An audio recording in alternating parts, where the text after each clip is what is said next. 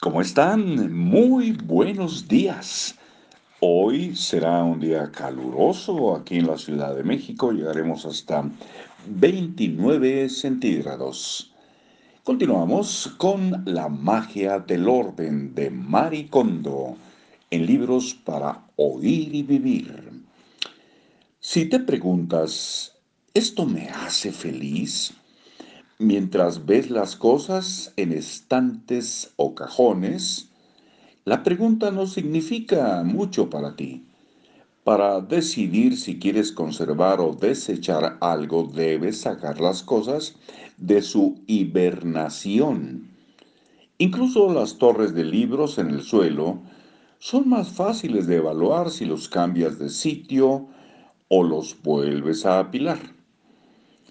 Al igual que la sacudida suave que usamos para despertar a alguien, podemos estimular nuestras pertenencias si las movemos físicamente, las exponemos al aire fresco y las volvemos conscientes, entre comillas.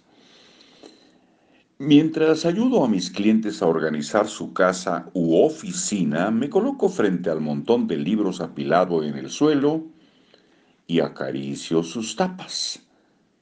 Aunque al principio mis clientes me miran con extrañeza, se quedan sorprendidos por la rapidez y precisión con que son capaces de elegir después de esto.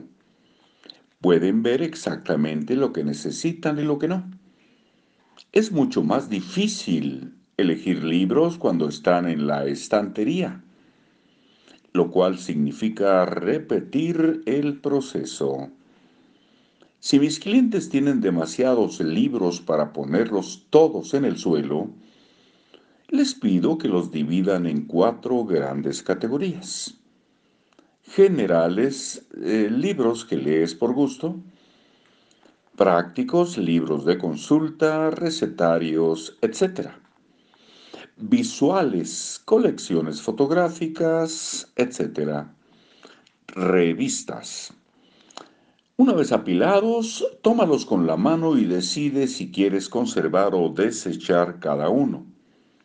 Por supuesto, el criterio es si te hace sentir placer o no cuando lo tocas. Recuerda que he dicho, cuando lo tocas. Asegúrate de no empezar a leerlo.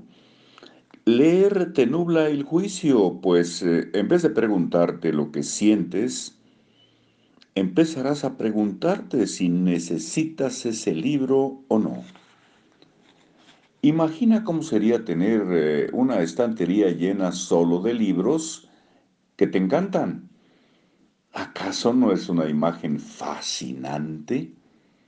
¿Qué mayor felicidad puede haber para alguien que ama los libros? En Ama los libros hacemos una pausa de algunas horas y regresamos muy pronto. Hasta ese momento.